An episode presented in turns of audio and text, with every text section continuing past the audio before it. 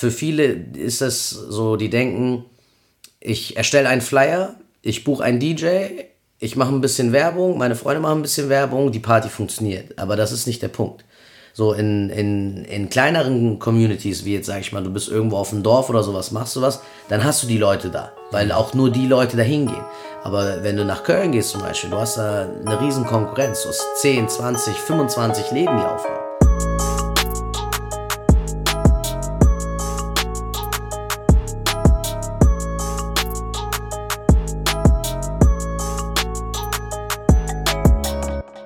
Leute, was geht ab? Hier ist DJ Fabio mit der nächsten Folge von Tea Time Germany, dem Podcast für Künstler, Veranstalter, Rapper, Sänger und sonstiges. Und äh, ja, wir haben heute 30 Grad, das Wetter ist gut. Nichtsdestotrotz bedeutet das nicht, dass wir den Podcast nicht aufnehmen äh, können, sondern ich habe hier einen ganz besonderen Gast hier, der trotz des Wetters sich bereit erklärt hat, vorbeizukommen nämlich Francisco Morales Mena. Was geht, Bruder? Hey. Was geht, was geht, Brudi? Äh, vielen, vielen Dank für deine Einladung. Sehr, sehr cool. Ähm, und ja, let's go. Let's, yeah, let's go, let's go, Bruder. Ja, ähm, Digga, wir kennen uns ja schon seit äh, ja, jetzt einigen Jahren, würde ich schon behaupten. Ja. Und ähm, bist ja auch in der Veranstaltungsszene tätig. Aber bevor wir auf das Hauptthema kommen, ähm, würde ich einfach mal vorschlagen, dass du ein bisschen so erklärst und erzählst, wer du bist, so kurz und knapp, ähm, ja, was du machst ähm, und woher ja. du kommst. Ich äh, bin der Cisco, bin aktuell aktiv in Köln, ähm, beziehungsweise auch in deutschlandweit veranstaltungsmäßig äh, aktiv. Bin gelernter Friseur, bin äh, irgendwann dann in dieses äh, in diesen Eventbereich reingegangen und ähm, fülle das jetzt ungefähr jetzt knapp elf Jahre. Ist auch eine ganz coole Geschichte. Ich selber bin so der ehrenamtliche Praktikant in Deutschland so und äh, weil wir mal nicht untertreiben. und ja, zu, ja, wir kennen uns glaube ich auch jetzt schon vier, fünf Jahre und ähm, ist halt cool zu sehen, wie sich das Ganze entwickelt. Auch äh, du selbst, ne, als Künstler etc. Jetzt mit der Podcast-Geschichte hier ist cool, auch den Leuten damit einen Einblick geben zu können, dass sie einfach mal sehen und auch verstehen, was im Background läuft und wie das alles sich so aufbaut. Ja. Das ist aber zu mir die Person, ja bin ein kleiner Zwerg, Friseur, wie gesagt, mache ein paar Events nebenbei und ähm, ja, das ist so das, was ich über mich sagen kann. Aus welcher Stadt kommst du? Äh, ich bin in Cusco, Peru geboren, bin mit sechs Jahren nach Deutschland gekommen und hab dann äh, bin in Köln aufgewachsen, habe dann eine Zeit lang in Koblenz gelebt, habe in Koblenz auch meine meine Partygeschichten angefangen damals äh, als äh, als Promoter mit Promotion äh, was man heutzutage als Botschafter kennt dann. Ne? Und dann habe ich auch irgendwann angefangen, dort eine Party zu machen. Und dann bin ich wieder zurück. Jetzt äh, wohne ich in Bonn. Meiner Meinung nach die schönste Stadt in Deutschland zum Leben. Äh, aber verkehren tue ich oder Business mache ich halt eigentlich alles in Köln. In Köln dann hauptsächlich. Ja. Okay. Und äh, ist Köln dann auch äh, quasi so der, der Bereich, wo du hauptsächlich nur arbeitest oder bist du auch in anderen deutschen Städten unterwegs? Ähm, nee, ich mache ja deutschlandweit Events. Ne? Also wir gucken schon, dass wir uns, ähm, also ich mache das mit zwei Partnern zusammen, dass wir uns auch so ein bisschen aufteilen. Ne? Wir sind in Berlin aktiv, wir sind in Hamburg aktiv, äh, in Frankfurt sind wir aktiv. Ich habe, glaube ich, fast sechs Jahre, sieben Jahre nur in Koblenz Sachen gemacht.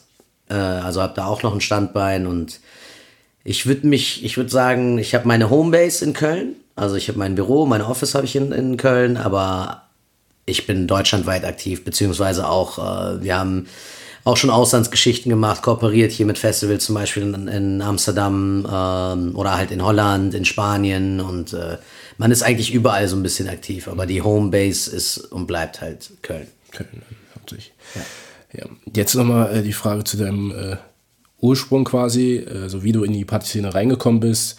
Ähm, wie wird man vom Friseur zum Veranstalter? Also wie hat das äh, damals ähm, so funktioniert? Ich, ich habe relativ jung äh, meinen ersten Salon eröffnet und ähm, war immer so ein, ich würde behaupten, sehr sympathischer Mensch, der gut connecten kann, also gut netzwerken kann. Dadurch hatte ich halt äh, eine relativ gute Reichweite und äh, ein Kumpel von mir damals meinte halt zu mir so, hey, hast du Bock, äh, meine Plakate bei dir auszuhängen, hast du Bock, Werbung zu machen, zu sagen, hey, das ist deine Party und dafür halt was zu bekommen. Und ich war halt relativ jung, noch ein Kid irgendwo auch, hatte noch nicht so die Erfahrung, wirklich Kohle zu verdienen und, und ähm, allgemein Business zu machen. Ich hatte zwar, wie gesagt, meine Lehre fertig, mein Meister meinen Salon geöffnet, Aber es ist nochmal eine andere Geschichte, als wenn du jetzt äh, im Event-Bereich äh, arbeitest oder in den Marketing-Bereich reingehst.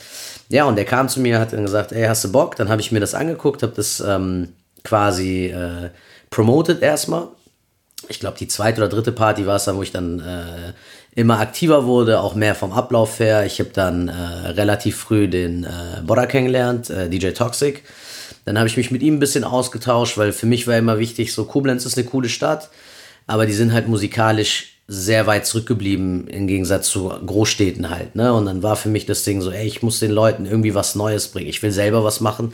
Hab dann gesehen, ey, guck, das, das klappt, das funktioniert, man zieht Leute, man hat, äh, dann habe ich mit dem Partner damals äh, die Partys gemacht. Wir haben uns dann irgendwann äh, kam es an den Punkt, wo er dann meinte so, ey, äh, die Arbeit ist gut, ich äh, beteilige dich halt prozentual an dem Ganzen. Mhm. Und ähm, das war Halloween, ich glaube, boah, 2012, glaube ich, oder sowas war das. Ich kann das, weiß das Jahr auch nicht mehr ganz genau im Kopf. Auf jeden Fall. Ähm, Hast du dann irgendwann gemerkt, äh, wie viel da wirklich ja, äh, bei rumkommt? Bro, ich hab, wir hatten äh, eine Eintrittskasse von der Summe X und du hast auf einmal 1000 Menschen da drin oder im Durchlauf sogar waren es, glaube ich, 1,5 gewesen. Und ähm, dann willst du auch deinen Anteil haben, was du vorher besprichst. Ne? Und äh, damals war der Punkt, dass der damalige Partner finanzielle Schwierigkeiten hatte mit anderen Leuten und dadurch äh, ich quasi auf meinen Anteil verzichten musste.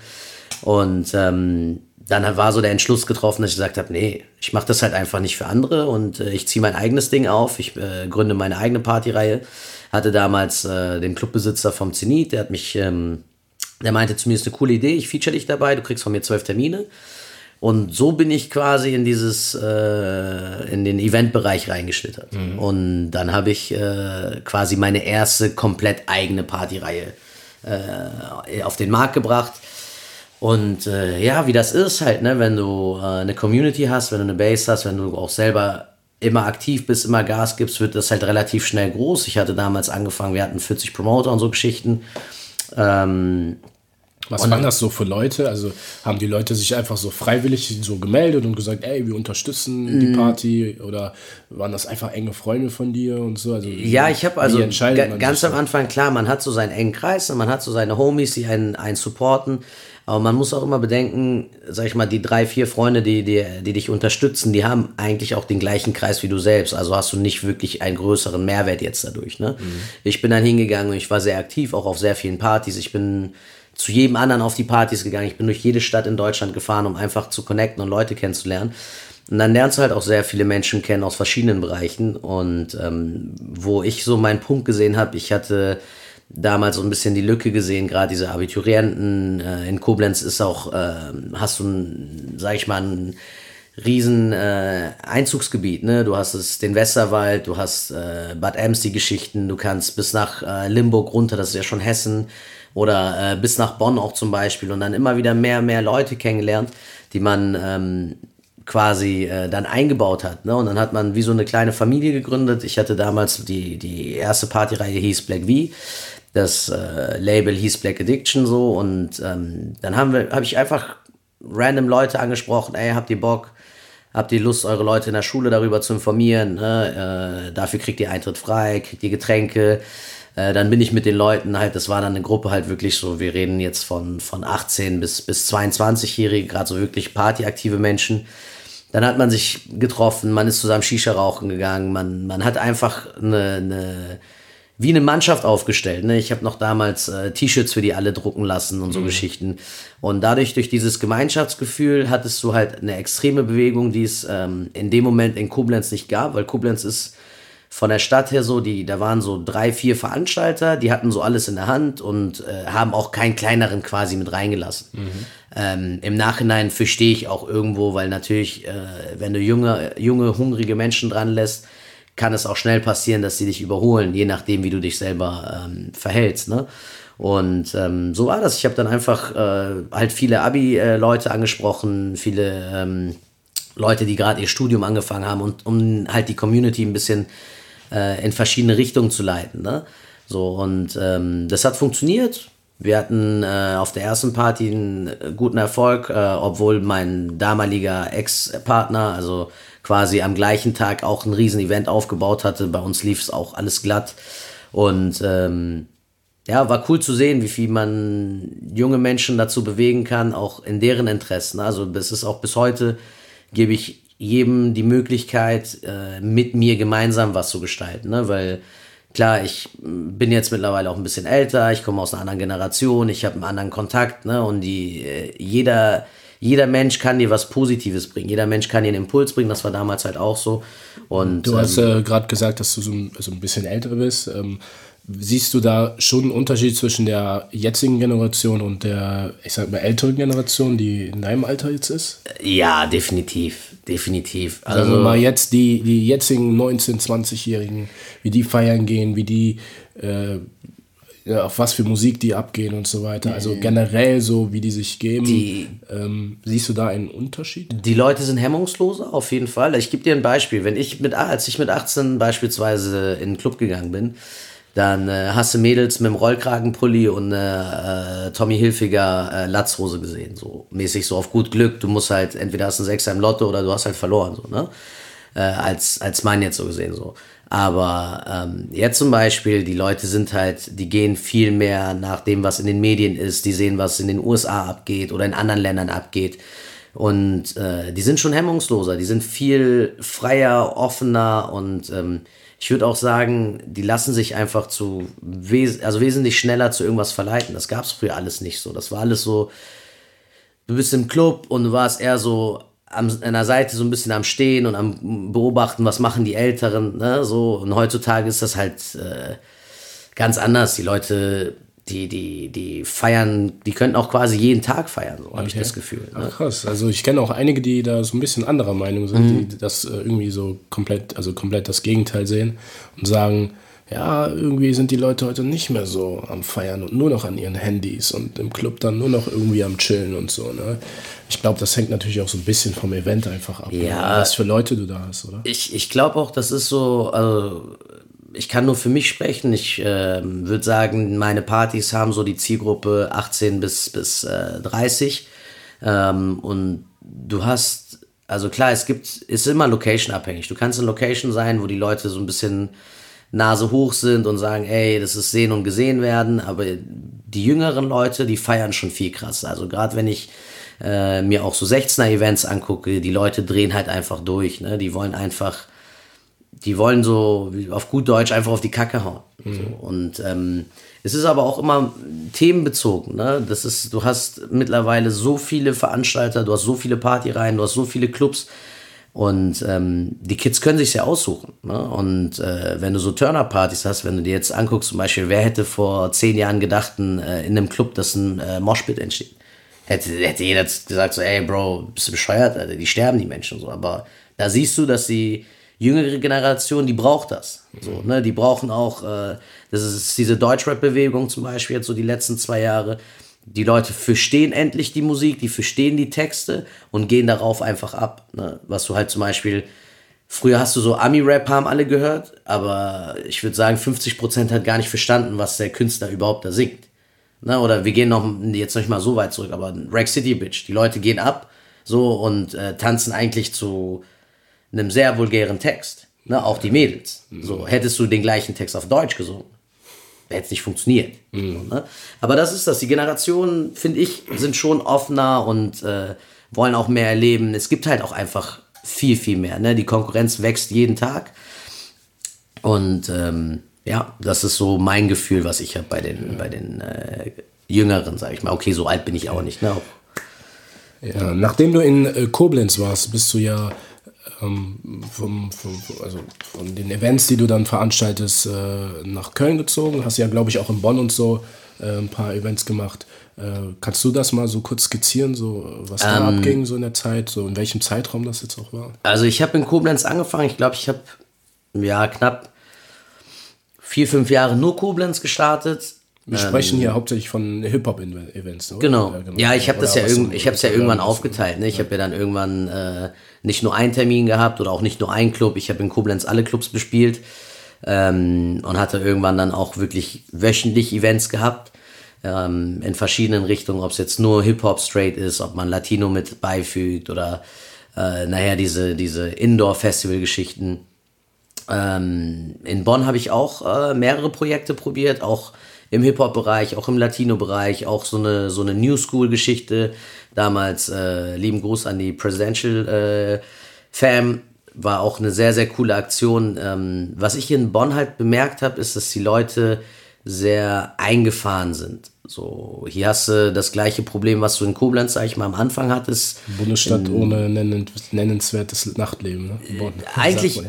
eigentlich hat Bonn echt eine mega Kraft, weil du hast extrem viele Studis hier, du hast äh, sehr, eine sehr, sehr coole Community, auch gepflegte junge Menschen. So, ne? Weil zum Beispiel Köln ist teils, teils. Du hast so teils die Assis, so, ne, die, die äh, einfach da sind, ne, auch da no front an keinen, aber du hast halt auch so die Leute, die, die sagen, okay, ich bin jetzt äh, fünf Stufen über dem nächsten, so, ne. Und Bonn ist halt mehr so, die sind halt mehr alle gleich, ne, die sind, gehen auch miteinander um. Aber ich glaube, in Bonn ist einfach das Problem, dass du so ein paar ähm, Veranstalter hier hast, die eine Zeit lang die Kultur geprägt haben und ähm, aber sich nie, nie, sage ich mal, eine Unterstützung geholt haben oder nie gemeinsam mit anderen Leuten wirklich gearbeitet haben, sondern immer denken, okay, ich muss etwas für mich präsenten. So, ne? Also auch beispielsweise, wenn ich sehe, du legst irgendwo auf so und ähm, jemand versucht aber über dich, weil du gerade in dem Moment der, der die Hype-Person bist, sei, sein Brand zu pushen. So, ne? Und versucht dann, anstatt dich mit hochzunehmen, sagt, ey, pass auf, ich will mein Brand hochnehmen und du bleibst erstmal so nebendran. Mhm. Und äh, das macht in Bonn halt sehr viel kaputt, ne? Auch ähm, das Nachtleben hat sich ja dann irgendwann nur noch auf ein, zwei Läden aufgeteilt, weil die Leute halt einfach nicht mehr nicht mehr eine neue Energie reinbringen konnten, weil gerade diese älteren Veranstalter sich halt querstellen oder meinen so, ey, guck mal, entweder musst du uns mit reinnehmen quasi, damit du was machen kannst, oder wir äh, stellen uns dazwischen, so, ne? Und ähm, da ich Wie ja, kann man sich so ein Dazwischenstellen vorstellen? So? Mm, ja, gut, Weil du bist, kommen wenn, die dann wenn, einfach wenn, dahin wenn, und sagen, wenn ja. du etabliert, etabliert bist, dann hast du natürlich auch äh, Kontakte zu Gastronomen. Dein, dein Wort hat natürlich auch ein anderes Gewicht, wie jetzt, wenn äh, du jetzt als neuer DJ mit einer Veranstaltungsreihe kommst und bewirbst dich bei der XY äh, Location. Die Location hinterfragt auch, okay, mit wem arbeitet er zusammen, ne? wie, wie ist seine Community. Dann sehen die vielleicht, ey, du hast mit dem und dem Veranstalter was zu tun, dann connecten sie ihn vielleicht und dann sagt er so, ey, äh, ich mach's quasi mit ihm mhm. zusammen, so, ne? Also, ähm, gibt halt viele, die wollen andere halt nicht da drinne haben, weil sie denken, sie verlieren was von dem Stück vom Kuchen, aber der Kuchen ist im Endeffekt so, so groß, dass jeder davon äh, was haben kann und jeder davon gut leben kann. Wie man darauf kommt und wie jeder sozusagen von diesem Stück vom Kuchen äh, was haben kann, äh, da gehen wir gleich nochmal drauf ein. Genau, ne? also im, im Endeffekt, Bonn ist halt sehr, ähm, wie soll ich sagen, das habe ich, für mich habe ich irgendwann den Punkt gesetzt, also ich habe, wie gesagt, ein paar coole Geschichten hier auch gemacht. Ähm, ich wohne hier und ich möchte so ein bisschen auch mein, mein Privatleben haben. So, ne? ich, hab, ich würde sagen, in Bonn kennen mich nicht extrem viele Menschen.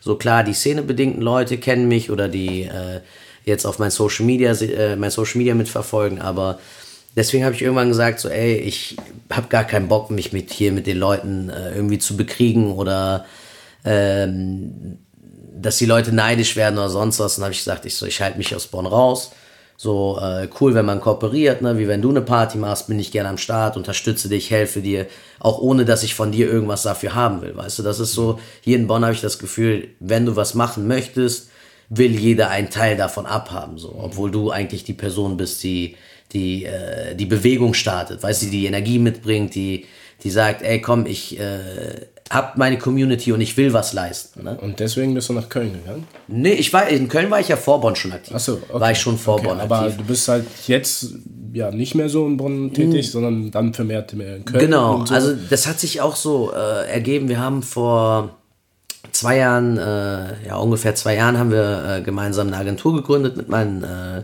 zwei engsten Geschäftspartnern. Das ist äh, der Bless und der Toxic. Wie also heißt die? Ähm, wir haben gestartet als Astro Agency, mhm. ähm, arbeiten alle gemeinsam auch noch äh, in dem Ganzen. Wir haben aber keinen festen Labelnamen, okay. so, ne? weil wir einfach, wir sind äh, sehr, äh, wir machen sehr, sehr viele Projekte. Der Juni macht, deckt zum Beispiel viel den Comedy-Bereich ab und sowas. Ne? Jetzt auch in der Corona-Zeit äh, Rebel Comedy im Autokino platziert und so Dinger. Und ähm, ja, auf jeden Fall bin ich von Koblenz dann habe ich gemerkt, ey, ich muss auch unbedingt was in Köln machen. Ich kenne so viele Menschen, ich, ich habe Bock, was zu machen. Dann durch Joni und Bora halt die Möglichkeit auch gehabt, in, in äh, verschiedene Punkte reinzublicken, auch ähm, mit äh, Miguel, also Santito von Ponte Loca kooperiert, da Geschichten gemacht, Partys in Düsseldorf gestartet und sowas. Und ähm, Köln war einfach so der Punkt, ähm, ich bin da aufgewachsen und du hast halt so viele Möglichkeiten, weil du einfach extrem viele Läden da hast. Ne? Und ähm, du hast in Köln eine ganz, ganz andere Bewegung. Die äh, mediale Aktivität der Menschen ist dort ganz anders. Du hast halt wirklich so einen Hotspot in Köln. Ne? Und das war so der Punkt. Dann habe ich gesagt, komm, ich probiere mal was aus. Ich weiß noch, ich habe meine ersten äh, Bewegungen waren so äh, Privileg damals. Ne? So kooperiert mit dem einen oder anderen, um zu sagen, zu gucken, wie funktioniert's. Ja, und irgendwann wenn du lieferst und Leistung bringst, ähm, die Gastronomen sehen das, äh, deine Community sieht das, du wächst allgemein und dann kriegst du natürlich auch Anfragen ne, von den anderen Läden. Mittlerweile können wir äh, Gott sei Dank sagen, dass wir echt, äh, wir bespielen alle Clubs in Köln. Ähm, wir kommen mit allen super zurecht. Wir haben mit niemandem ein Problem oder ich äh, brauche mich nicht zu verstecken vor irgendeinem Laden und sagen, boah, da kann ich nicht hin oder sonst was das ist äh, das Coole. Köln ist halt sehr offen ne? und ähm, Köln ist eine Millionenstadt. Ja. Über die Zeit kennt man sich dann. Ja. Einfach, ne? ja. Man, man etabliert sich auch irgendwo. Ne? Ich sag auch, viel für viele war es bestimmt auch, wo ich äh, auf einmal da war, dass sie gesagt haben, so, boah, äh, woher kommt der kleine Junge so? Ne? Ja. Ne? so? Und dann musst du halt natürlich auch erstmal beweisen. Aber ich bin immer der Meinung, wenn du gemeinschaftlich arbeitest, immer auf einer, auf einer fairen, geraden Linie bist zu den Leuten und ähm, wie gesagt, jeder was von diesem Kuchen bekommt, dann äh, verlierst du in der Branche auch nicht. Ne?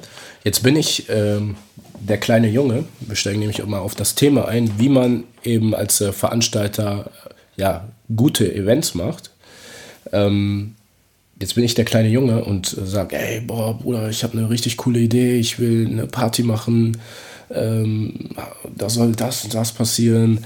Ähm, voll viele Freunde von mir würden kommen und lass uns doch den und den Club mieten. Ne? Ähm, und du bemerkst das und die Frage stellt sich, auf was muss ich achten als äh, Veranstalter? Also welche Fehler können mir auf, der, auf dem Weg äh, passieren? Also zum Beispiel hinsichtlich Planung, hinsichtlich Marketing, hinsichtlich Mitbewerber etc., Clubauswahl. Ähm, was würdest du mir dann empfehlen, wenn ich sagen, sage, ich will unbedingt mm, Partys machen? In, in erster Linie musst du halt ein Konzept haben, was Hand und Fuß hat. Ne? Also du musst wirklich für dein Brand, du, du, du brandest etwas. Das heißt, du suchst dir eine Musikrichtung aus, in die du gehen willst, die du auch selber mit vermarkten kannst. Ne? Weil jetzt zum Beispiel, du als Typ, ich könnte jetzt äh, mir schlecht vorstellen, dass da steht, DJ Fabio macht jetzt eine persische Party.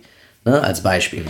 So, dann, ähm, klar, mein, mein, meine Sache ist immer, nimm dir wirklich jemanden zur Hand, der dich da auch unterstützen kann, gerade was die Clubs betrifft, weil es gibt nicht viele Clubs, die neue Leute reinlassen. Ne? So, weil es gibt natürlich etablierte Partys, und ähm, die High-Clubs, da wird es auch immer schwierig sein. Ich sage immer, fangt erstmal in der kleineren Location an oder geht hin und ähm, arbeitet, kooperiert zum Beispiel mit einer bestehenden Veranstaltung schon zusammen, ähm, um zu schauen, was ist überhaupt die Reichweite, die du mitbringst. Klar, ne, jeder von uns hat Freunde und jeder von uns wird auch mit Sicherheit seine 20, 30, 40 Leute ziehen, aber wir sind im Endeffekt nicht ausschlaggebend äh, für die Masse im Club, ne, weil es sind würde ich behaupten, schon 50% random Leute, die auf die nachher die Clubs besuchen. Ne, du hast so 50%, äh, die wirklich speziell nur wegen dem Thema oder wegen den Personen, wegen den DJs, wegen der Aufmachung etc. hingehen. Aber der Rest ist dann halt die Leute, die sagen, boah, das sieht cool aus, davon habe ich gehört, da gehe ich hin. Die haben aber im Endeffekt nichts mit dir zu tun oder nichts mit deiner Musik zu tun. So, ne? ähm, und es ist wichtig, dass man sich halt wirklich, äh, du musst kalkulieren vorher, für viele ist das so, die denken, ich erstelle einen Flyer, ich buche einen DJ, ich mache ein bisschen Werbung, meine Freunde machen ein bisschen Werbung, die Party funktioniert. Aber das ist nicht der Punkt. So in, in, in kleineren Communities, wie jetzt sag ich mal, du bist irgendwo auf dem Dorf oder sowas, machst du was, dann hast du die Leute da, weil auch nur die Leute da hingehen. Aber wenn du nach Köln gehst zum Beispiel, du hast da eine riesen Konkurrenz, du hast 10, 20, 25 Läden, die aufhaben. So, und äh, wie du es be beispielsweise jetzt auf, auf, auf uns, un, äh, unsere Schiene zum Beispiel bezogen, äh, die Ringepartys. So, ob du jetzt ins Nachflug gehst und du hast da eine Party XY und dann hast du am gleichen Abend aber im, im Vanity auch eine, eine, eine Black-Veranstaltung. Und dann hast du in Diamonds auch eine Black-Veranstaltung. So, dann muss, dann teilt sich das ja auf. Dann musst du dich auch irgendwo versuchen abzuheben. Und ich sage immer, arbeitet mit vielen jungen Leuten zusammen, guckt, dass ihr euch äh, auch, ähm, also wie gesagt, für die Veranstaltung müsst ihr Sachen kalkulieren, dass ihr äh, auch ein Worst-Case-Szenario habt, dass ihr euch nicht, nicht äh, nachher einen Traum dahin setzt, wo ihr euch finanziell dann in einen Punkt bringt, der vielleicht schwierig werden könnte. Ne? Okay. Das Weil, heißt, du sprichst jetzt gerade äh, Finanzen an, musst keine konkreten Zahlen äh, nennen, aber äh, ich arbeite muss, eh ehrenamtlich, ja. deswegen. Ich bin ja Praktikant, äh, deswegen habe ich keinen Einblick auf Zahlen.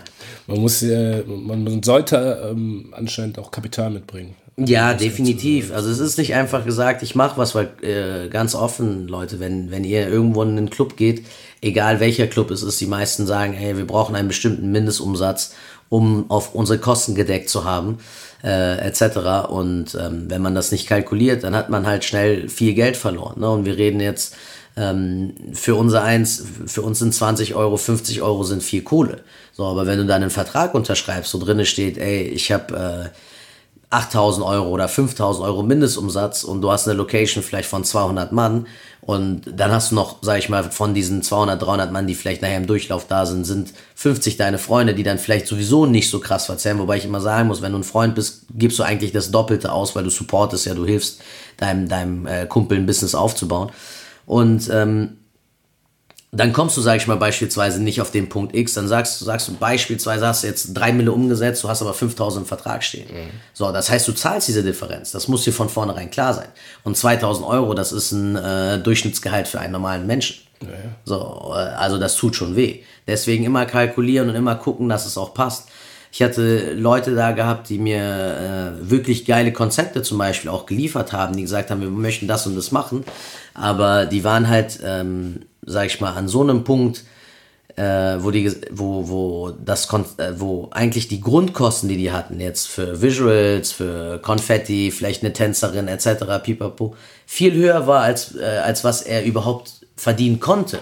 Ja, ne? okay. ne? Und das musst du den Leuten halt auch sagen. Ne? Ihr müsst immer äh, den Leuten klar was Gutes bieten, aber immer auf einer Basis, dass äh, ihr nicht dadurch kaputt geht. Ne? Mhm. Weil das ist, es ist ja auch, dieses Veranstaltungswesen, ich muss ehrlich sagen, so die letzten zwei Jahre sind ja x tausend Veranstalter entstanden. So. Jeder ist Veranstalter, jeder ist DJ, jeder ist MC. Klar, äh, ich bin auch ein Mensch, der dazu beiträgt, weil ich auch sehr vielen jungen Menschen die Möglichkeit gebe und denen auch eine Plattform gebe, die dann sich als, als, als DJ oder als, als Veranstalter oder als MC äh, zu etablieren oder hinzustellen.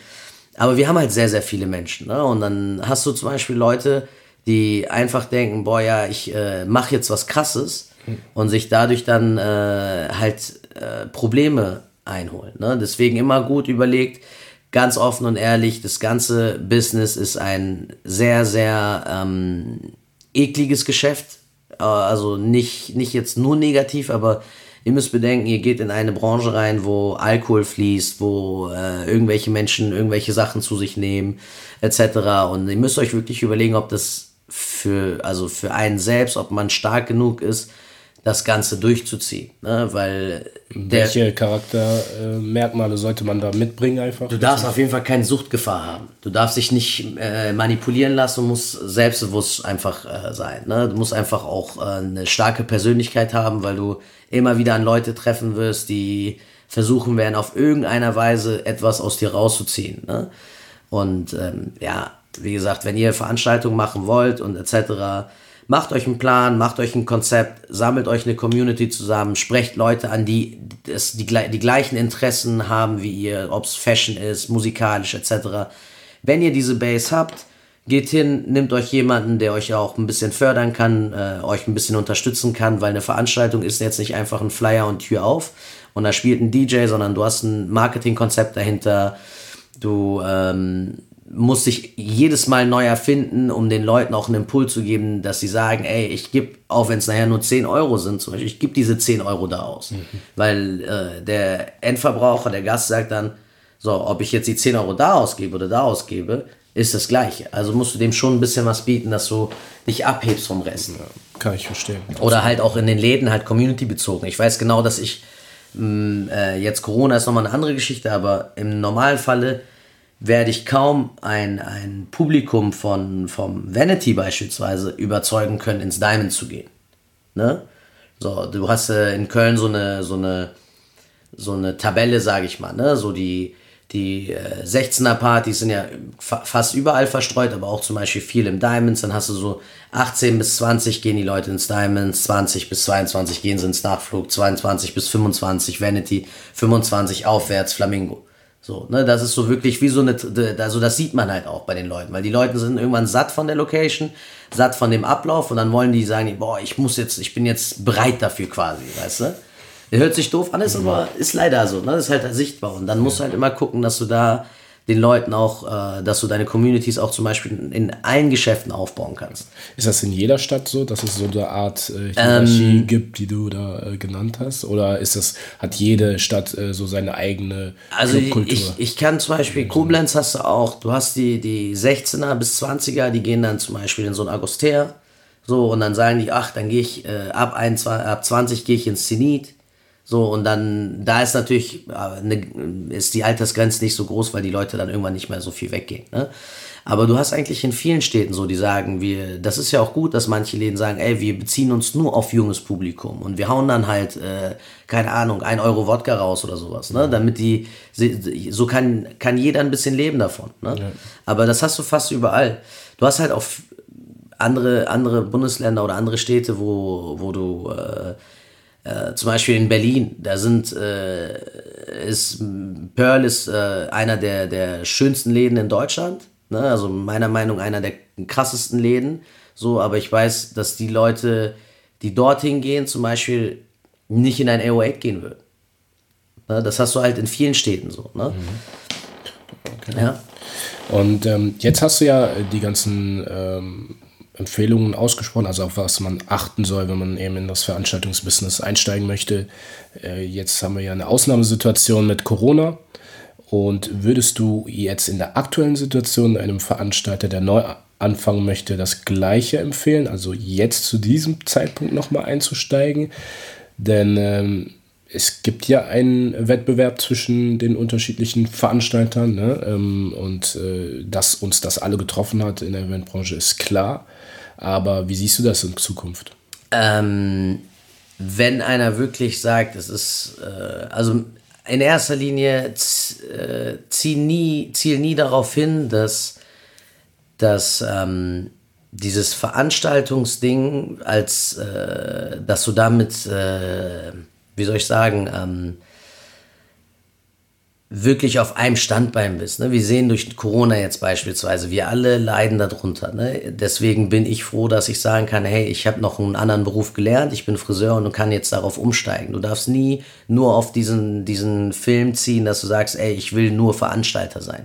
So, weil ähm, ich, es gibt auch wenige wirkliche Veranstalter, die davon wirklich gut leben können. Ne?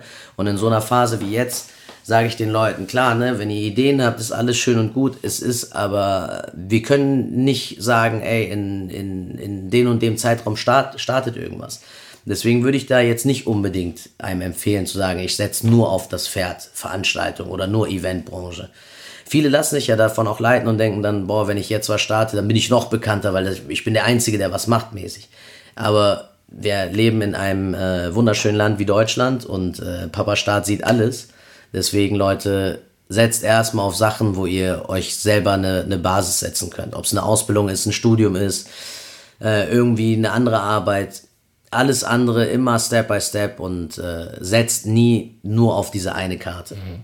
So, also Corona zeigt es uns. Ne? Mhm. Also ich sag mal, wir beide sind auch äh, vorher jedes Wochenende unterwegs, jedes Wochenende verdienst du ein bisschen Kohle, hast einen Spaß, kannst gut leben und dann kommt so eine Pandemie, wo du einfach äh, auf Null gesetzt wirst, von jetzt auf gleich. Und es ist ja auch nicht mal so, dass uns einer sagt, ey, guck mal, ihr habt jetzt ein Jahr lang Bookings, wir zahlen euch hier irgendwas zurück oder sonst was. Äh, wir haben Vorinvestitionen für, für Marketing, für Events etc. Ich, die, die gibt mir keiner wieder. So. Und auch äh, beispielsweise jetzt die Soforthilfe vom Staat. Alles schön und gut, aber du kannst ja nicht wirklich was davon nehmen, ne? weil du auch du hast als zum Beispiel als DJ hast ja keine groß laufenden Kosten. So, und du darfst das, was vorher war, dafür nicht benutzen. Also wir sind eigentlich so gerade so eine vergessene Szene irgendwo, würde ich sagen. Also auf uns wird nicht wirklich geachtet, wir werden mehr oder weniger ein bisschen hingehalten. Erst wurde gesagt, ja, Ende August, jetzt ist es Ende Oktober. Meine Meinung ist, bis März, April braucht man nicht großartig zu planen. Okay. Also dementsprechend auch an alle Leute da draußen, sammelt eure Ideen, baut sie noch krasser auf, baut euch eine krasse Community auf, kommt nächstes Jahr und rasiert den Markt einmal. Mhm. Ja, also bis März, April, das ist schon äh, eine Hausnummer auf jeden Fall, ja, wenn es äh, so lange dauert.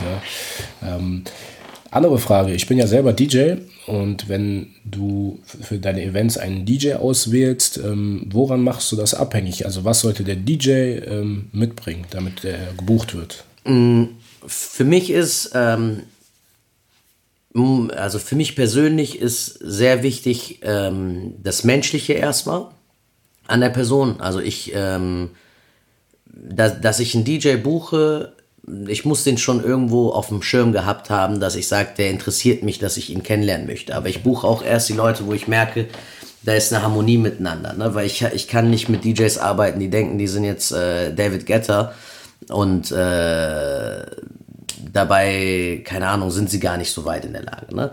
Ähm, wie du selber von mir auch kennst, ich äh, nehme sehr gerne auch äh, junge Leute mit auf, ne, weil die immer neue Impulse mitbringen. Jeder bringt eine andere Community mit, jeder bringt eine andere M Musikverständnis mit. Und äh, ich feiere zum Beispiel auch vielleicht eine andere Musik als die, die gerade im Club läuft, aber es ist das, was die, was die Community halt mitnimmt. Ne? Und deswegen musst du dich da anpassen. Ich, sehr, sehr wichtig ist für die DJs, bleibt bodenständig, zeigt, dass ihr musikalisch was drauf habt ähm, und dann stehen euch die Türen offen. Mhm. So, ne? Die Leute, die, weil die irgendwann mal auf einer High-Party aufgelegt haben und dann denken, die sind krass. Kannst du da konkrete Beispiele ähm, für die, äh, solche äh, DJs nennen, die da wirklich bodenständig waren, die da die, ist, also die, die Entwicklung ich, sauber Ich, äh, ich kann in, in, in, in allererster Linie zum Beispiel seit äh, auch so meinen Anfängen ähm, arbeite ich mit äh, Sofian zusammen, also DJ No Mercy. Der Junge ist einfach äh, so ein ehrgeiziger Mensch. Der hat früher wirklich, wenn, äh, wie er bei sich im Interview damals bei, bei äh, Urban O auch gesagt hat, der hat wirklich jahrelang umsonst gespielt, damit er einfach Erfahrung sammeln kann, damit er einfach sehen kann, wie spielen die anderen, was machen die anderen.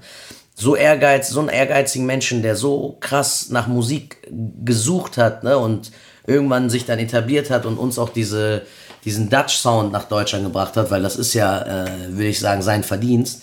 Ähm, so, solche Menschen haben einen Riesenrespekt, also vor den Menschen habe ich einen Riesenrespekt, weil er einfach immer, egal was er gemacht hat, auch wenn er jetzt ein dickes Auto fährt und äh, coole Uhren trägt, ist er der Mensch, der auch vor fünf Jahren war. So, ne?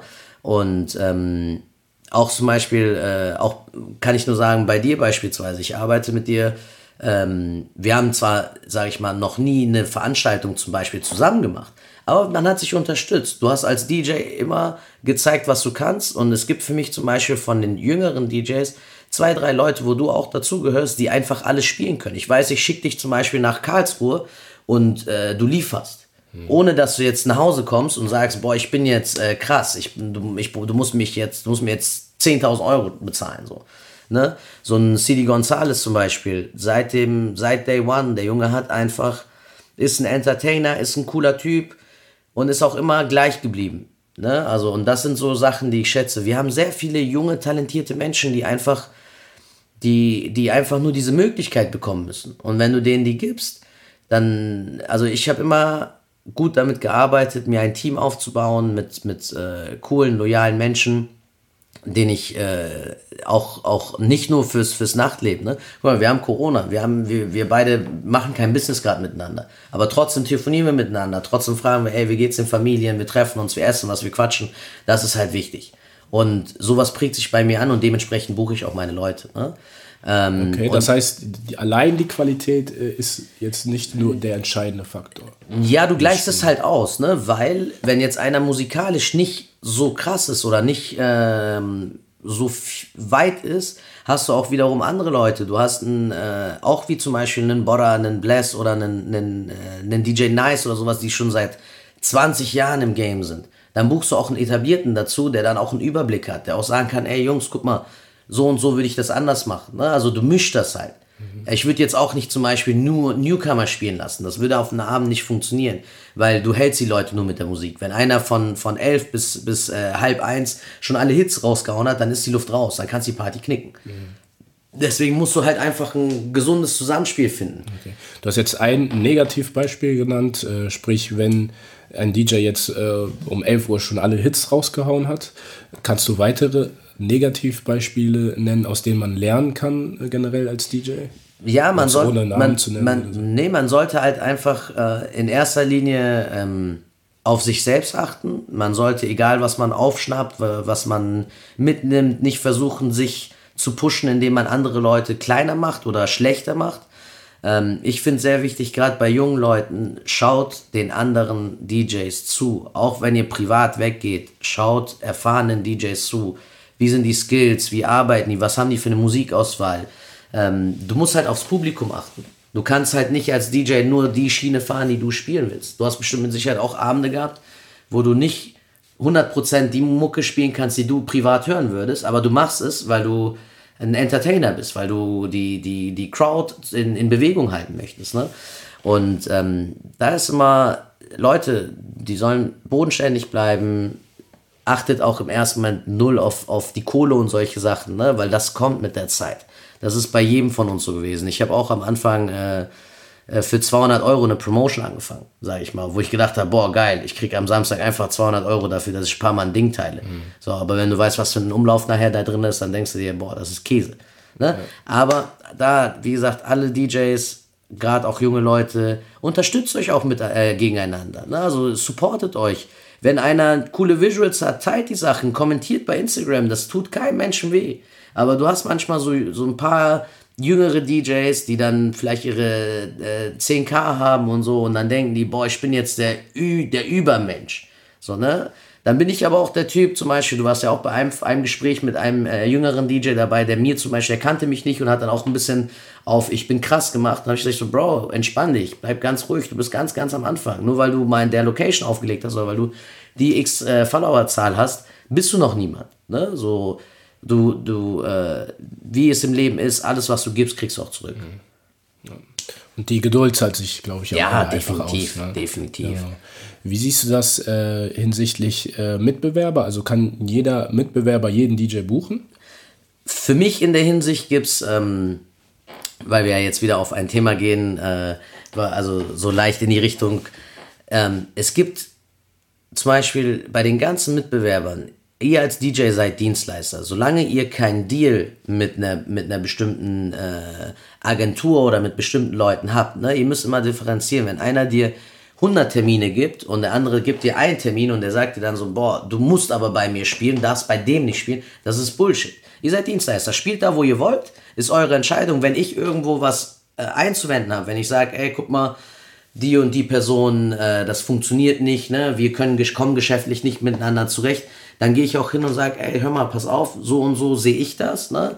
Und äh, klar, ich würde mich freuen, wenn es dann äh, wenn du die Schiene gehen würdest und sagst, ey, ich mach vielleicht diesen Job dann in dem Moment nicht. Aber es ist dir überlassen. Ich bin dir auch nicht böse, wenn du sagst, nein, ich kann das nicht. Ne? Und ähm, ihr als DJs müsst versuchen, eigentlich mit vielen Menschen zu arbeiten, damit ihr auch seht, wie verschieden Leute arbeiten. Weil auch bei uns im, in, in, der, in, in der Veranstalterbranche gibt es viele Menschen, die sind gutherzig und geben dir die Möglichkeit und sagen, komm, ich helfe dir bei deiner Entwicklung, unterstütze dich auch in jeder Richtung, die du gehst. Und es gibt Menschen, die sagen, boah, ich bin jetzt der Man, weil ich keine Ahnung was habe und dich da so versuchen unter Druck zu setzen. Ne? Das, wir sehen das bei Gagen, wir sehen das bei Playtimes, wir sehen das bei so vielen Sachen. Und ähm, was, also zum Beispiel, du weißt ja, welchen Wert du hast, was du kannst. So, und ich buche dich nicht, weil du mir jetzt 500 Leute in den Laden bringst, sondern weil ich weiß, dass du musikalisch mein Event auf, auf, ein, auf ein Level bringst, wo ich zufrieden sagen kann, ob es jetzt der Mehmet aus Chorweiler ist oder die Julia aus Rodenkirchen, die gehen beide raus und sind beide zufrieden. Ne? Mhm. Und deswegen, also du kannst, also ihr als DJs, ihr seid Dienstleister, wie gesagt, solange ihr keinen Deal mit äh, Leuten habt, macht, was ihr möchtet. Ne? Ihr selber entscheidet für euch auch. Ähm, klar, es gibt immer mal Beef, es gibt immer mal äh, Punkte, wo Leute sich nicht verstehen, aber ich zum Beispiel sage auch, für mich gibt es keine Konkurrenz. Mhm. So, entweder bin ich gut und mache meine Hausaufgaben und funktioniere, genauso wie ich gewinne, kann ich auch verlieren. So. Ähm, aber es ist ja nicht abhängig von dir als DJ. So. Ja. Es, es gibt Momente, wo Streitigkeiten entstehen, wo äh, der eine ja, Veranstalter mit dem anderen Veranstalter nicht klarkommt. Ich persönlich halte mich auch selber raus aus solchen Sachen. Wenn der Punkt kommt, wo einer zum Beispiel an, an, an mein, meine Partner geht, ne, es ist, äh, ich würde mich nie äh, wegdrehen, wenn es um meine Partner geht. Ich stelle mich vor meine Partner, weil das sind meine Geschäftspartner, mit denen ich arbeite. So. Und äh, ich würde kein Gesicht zeigen, wenn ich dann sagen würde, boah, nee, ich halte jetzt zu dem anderen. Ne? So, und es kommt immer darauf an, wie weit geht man mit den Sachen. Und manchmal werden halt Sachen gesagt, die unüberlegt sind, die auch, äh, oder vielleicht überlegt sind, wo man versucht, dann einen bestimmten Punkt zu treffen. Dann muss man halt auch Konsequenzen ausziehen. Ne? Aber jeder Mensch ist da anders. Ja. Ja, ich glaube, da ist äh, wirklich jeder äh, Mensch unterschiedlich und äh, im Endeffekt äh, weiß man vielleicht nie zu 100 Prozent, was da wirklich dahinter steckt. Ne? Ähm, jetzt ist ja im Moment äh, noch die Krise und äh, wenn es langsam wieder losgeht, ähm, wie sieht das gagentechnisch bei den DJs aus? Also glaubst du, dass das sich auf dem Vor-Corona-Niveau direkt einpendeln wird? Weil ähm, ich hatte letztes Mal einen Gast, ja, einen Gast, der gesagt hat, ja, ähm, wir müssen schauen, dass wir äh, halt gagentechnisch da auf demselben Level bleiben, weil ähm, wenn wir gebucht werden, wir haben ja auch in der Zeit nichts verdient. Ne? Klar. Also, wie siehst du das? Mm, das ist äh, so ein Punkt zum Beispiel, ich kriege jetzt, äh, jetzt haben Bars auf, Shisha-Bars haben auf, die Leute fragen natürlich auch wieder an, ne? so, hey, ich möchte einen DJ haben. Aktuell sind wir in der Situation, dass die, äh, dass es ja keine Veranstalter gibt, ne, die dann Leute buchen, sondern wirklich Clubs oder Bars etc., die dann DJs haben wollen und äh, die drücken halt auch den Preis auf ein Minimum. Ich selber gehe aber dann hin und sage, ey, ich kann meine etablierten DJs, die 3, 4, 500, 600 Euro verdient haben, die kann ich nicht für 50 Euro in einen Laden stecken. Das ist einfach nicht möglich, weil ich genau weiß, dass wenn ich ihn dahin schicke und später beispielsweise ein Konzept verkaufe oder eine Party oder sonst was, dann sagt mir der Betreiber, warum zahlst du ihm die Summe X? Und hast, er hat doch damals nur für 50 Euro quasi gespielt. Das ist immer so dieses Problem, was wir im Nachtleben haben. Deswegen ist es gerade jetzt die Möglichkeit für junge Newcomer, äh, die Chance zu nutzen und zu sagen, ich habe wenigstens eine Möglichkeit, eine Plattform ein bisschen was zu spielen. Für die Etablierten ist es gerade echt schwer, da wirklich irgendwas zu verdienen. Und ich denke auch, dass gerade nach der Corona-Phase die zu 80, 90 Prozent die Leute erstmal sagen werden, ey, wenn du jetzt beispielsweise 300 Euro verdient hast, werden die sagen, ich zahle dir aber nur 150. Als Beispiel, ne? Weil in der Natur der meisten Menschen liegt es daran, die sagen, boah, ich habe jetzt, wieso wie du nichts verdient hast, hat derjenige auch nichts verdient. Und der denkt sich, erstmal muss ich verdienen, dass ich was abgeben kann. Ich bin der Meinung, wenn ihr ähm, Qualität mitbringt, wenn ihr also musikalisch was mitbringt und ihr selber auch Speaker seid, ne, das äh, bist du ja auch, lasst euch nicht von den Leuten im, auch nach der Corona-Zeit abspeisen für mickrige Gagen. Ne? Weil äh, klar, viele, viele ältere DJs werden mit Sicherheit auch aufhören. Gehe ich von aus, dass viele sagen werden, boah, ich habe ja eigentlich meinen Hauptjob so, das war nebenbei, ich habe gar keinen Bock mehr darauf, lass mal andere dran. Und äh, vielleicht wird es eine Reduzierung von, von, wir reden jetzt hier von 50 Euro oder sowas, dass die Leute sagen, ey, lass uns erstmal gucken, wie kommt's an, weil ich bin offen und ehrlich, ich glaube nicht, wenn die Clubs alle aufmachen, dass sie direkt rappelvoll werden. Okay. So, weil da gibt es andere Meinungen auch. Ne? Ja, gibt es. Leute sagen, es, ey, das, das wird direkt durch die Decke es, gehen. Es gibt so, viele Menschen, die, die, die so. rausgehen wollen, die was machen wollen, aber wie gesagt, du hast ja auch random Menschen da. Du hast äh, die Julia aus Rodenkirchen, die hat äh, die, die Mama zu Hause, die dann sagt, ey, guck mal, lass uns erstmal ein, zwei Wochen gucken, wie entwickelt sich das Ganze und dann kannst du dahin gehen. Ne? Und klar, die Party-Junkies oder die szenebezogenen Menschen, Menschen, die, die mit Medien und sowas zu tun haben, die sind natürlich on Tour. Die sind auch jetzt on Tour. Du siehst, alle Bars sind voll, die, die Clubs, die als Bars umgebaut sind, sind voll. Ähm, das heißt, das ist aber nur ein Teil. Wir reden gerade hier von 100, 200, vielleicht 300 Menschen Weißt du, was ich meine? So, und äh, später füllst du aber mit 300 Menschen diesen Laden nicht. Du brauchst dann schon deine 500, 600 Menschen. Und das ist sehr, sehr schwierig. Man muss halt einfach gucken. Ich äh, hoffe für uns alle, dass weder die Betreiber zumachen und sagen, ey, wir machen nur eigene Sachen, weil das ist auch, äh, äh, sag ich mal, sowas, was rumschwört, ne? dass Betreiber sagen, guck mal, wir arbeiten erstmal nicht mit Veranstaltern zusammen, weil sie natürlich auch erstmal was aufholen wollen. Äh, natürlich funktioniert das nicht mit den Veranstaltern, wird es auch genauso bei den DJs aussehen. Genauso, wenn ein Veranstalter nicht verdient, verdient ein DJ weniger. Ne? Aber ich hoffe, dass sich das alles so einpendelt, dass wir auch wieder auf eine normale Basis kommen. Und was ich persönlich einfach gerade merke, ist, Corona ist aktuell, ist aktiv, ist eine Krankheit, die existiert. Hier in Köln würde ich behaupten, oder Köln-Bonn, in den letzten zwei, drei Wochen hat sich dazu entwickelt, dass die Leute mehr oder weniger drauf scheißen, die es nicht mehr interessiert, für die existiert das Ganze nicht mehr. Deswegen denke ich auch, wenn es wirklich wieder losgehen sollte, wird es ein, zwei, drei Wochen dauern und dann wird man wieder in diese Normalität verfallen. Ne, dann werden die Eintrittspreise wieder so sein, wie sie waren, dann werden die Gagen so sein, wie sie, weil das, das, äh, der Mensch vergisst das. Mhm. So, der ist einfach wieder in diesem äh, Hamsterrad drin und läuft einfach nur noch. Ja. Ne? Das ist halt das Krasse. Wie ist die Rückmeldung von deinen Gästen, ich sag mal deinen Stammgästen? Äh, vermissen die das oder sagen die auch, ah, boah, das tut mal ganz gut, jetzt mal im Sommer so ohne Partys, ohne mm. Festivals und so? am Anfang war es für viele, die gesagt haben, dass sie diesen Break auch irgendwo gebraucht haben. Jetzt sind wir halt dadurch, dass es halt einfach alles so normal ist, würde ich sagen, ist halt jeder, also gibt es auch viele, die sagen, boah, ich möchte gern was machen, ich möchte gern raus, aber auch immer noch so ein bisschen die Angst, ne? Weil, guck mal, jetzt, jetzt ist Sommerferien, Leute fliegen weg, etc. Du wirst aber nirgendwo auf der Welt ein 100, eine hundertprozentige Normalität haben, die wir vorher hatten. Das heißt, jeder hat schon im Unterbewusstsein dieses, boah, ich passe ein bisschen auf. Auch in der Clubszene wirst du es merken. So, die Leute, die jetzt gerade weggehen, die jetzt gerade die Clubs füllen, denen ist auch alles andere egal. Die interessieren sich dafür nicht. Aber die Leute, die jetzt noch so ein bisschen zurückhalten die werden auch in drei Monaten oder in sechs Monaten noch so ein bisschen zurückhaltend sein. Ist einfach Punkt. Und wir merken in einem Land wie Deutschland, wo es relativ normal ist, ist halt zu sehen, ne, die, die Menschen können nicht mehr zu Hause bleiben. So, die werden aber auch nicht unbedingt direkt in Clubs gehen. Wenn jetzt zum Beispiel äh, Festivals wären oder Open-Air-Geschichten, dann sind die Leute nochmal unter freiem Himmel, ist das nochmal was anderes. Aber in einem Club bist du in, in, unter vier Wänden. So, und dann ist das nochmal eine ganz, ganz andere Geschichte. Gütersloh, die, die, die, äh, die Fleischereifirma da, 1200 Infizierte, eine ganze Stadt soll unter Lockdown gestellt äh, werden. Tennis äh, jetzt, in Räder wieder Wienbrück. Ja. Jetzt, jetzt stell dir mal vor, du hast eine Diskothek mit 1000 Menschen und davon stecken sich jetzt 700 Menschen an.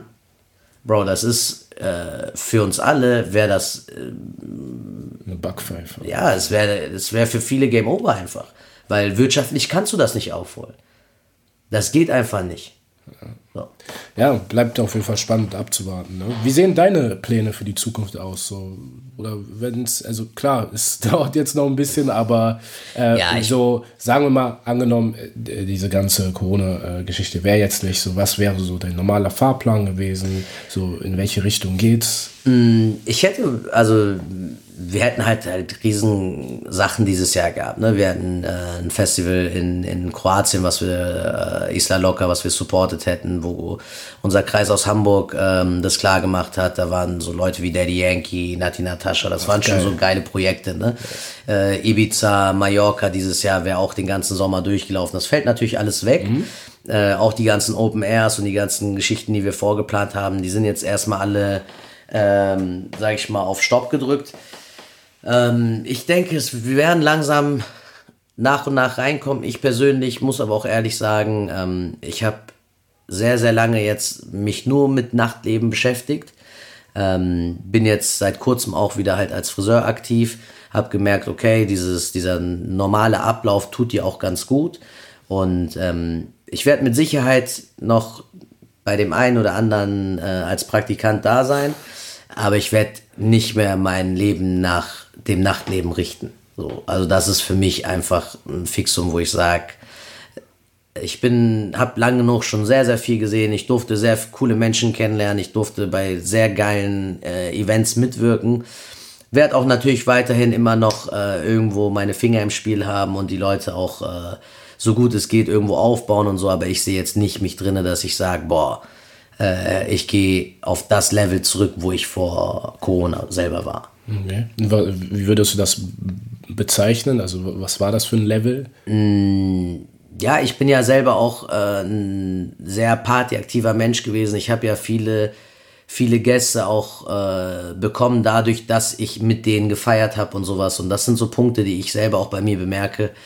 Ähm, ob es der Alkoholkonsum ist, ob es dieses ständige Wachsein ist, ne? dieses ständige äh, On-Tour sein. Das sind Sachen, jetzt so mal zu sagen, ich bin 30 so oder 31 und jetzt ich habe es rausgehauen. Ich habe einfach, ich bin an einem Punkt, so für mich sind andere Sachen einfach wichtiger. Mhm. Und ich kann auch da nochmal jedem sagen, Leute, wenn ihr in diese Szene wollt, habt einen guten Rücken, seid, äh, nimmt das als Hobby, nimmt das nicht als, also von, von diesem ganzen, äh, man kennt 10.000 Menschen, man wird irgendwo gehypt, könnt ihr euch nichts kaufen. Gerade jetzt in der Corona-Zeit zeigt sich, welcher Mensch ist an deiner Seite, auch separat vom Business-Ding. Ich kann zum Ganz Beispiel klar. behaupten, mein, mein enger Kreis, äh, liebe Grüße an Ami, Wheel of Black Music, an die Hamburger Hakim, Basic, Chico, Nando. Äh, unser Kreis, wir telefonieren oder haben öfter miteinander zu tun jetzt in der Zeit, wo Corona ist, wo wir kein Business machen, wo ich genau weiß, ey, ich habe diese Leute nicht bei mir, weil es nur um Business läuft. So, und genauso sind aber auch viele Menschen, mit denen ich vorher zu tun habe, die mir jedes Wochen, ey Bro, Gästeliste hier, das, jenes, Ananas, die sich gar nicht melden. So. Und du differenzierst jetzt auch, du ziehst einen Cut. Zum Beispiel, ich kann sagen, Fabio ist mein Freund. So, ich setze mich mit ihm privat hin, ich kann äh, mit ihm essen gehen, etc. Pipapo. So gibt es andere Menschen auch und genauso gibt es auch Menschen, wo du sagst, die brechen einfach weg, weil, du, die, weil die nur szenebezogen mit dir zu tun haben wollen. Mhm. So, und Bro, wir beide sind kein, kein, kein, keine Ahnung, wir sind kein äh, 6 9 Weißt du, was ich meine? Wir sind im Endeffekt auch alles kleine, normale Menschen. Wir versuchen unser Business zu führen, wir versuchen ähm, uns zu etablieren, Geld zu verdienen. Aber von diesem ganzen, auch vorher zum Beispiel, wie oft haben die Leute geschrieben, ey Brudi, du legst im Vanity auf, kannst mich auf die Gästeliste schreiben. Wie viele davon fragen dich jetzt, wie geht's dir? Ja. So, und äh, gerade in der Zeit, wo unsere Szene wirklich äh, am Sterben ist, sage ich mal, gibt es wenige Menschen, die zu dir kommen und sagen, ey, wie geht's, was machst du, kann ich dir irgendwie dich unterstützen, kann ich dir helfen, auch wenn es nur eine mentale Hilfe ist, muss ja nicht mal was Finanzielles mhm. sein, ne? aber dass einfach der Mensch da ist, dass du weißt, ey, der will, hat nicht nur mit mir was zu tun, weil ich jetzt äh, mich in dem und dem Kreis bewege. Ja. So, ne? Das ist, denke ich, äh, das muss jedem klar sein und da muss jeder auch seine, seine Züge so rausziehen irgendwo.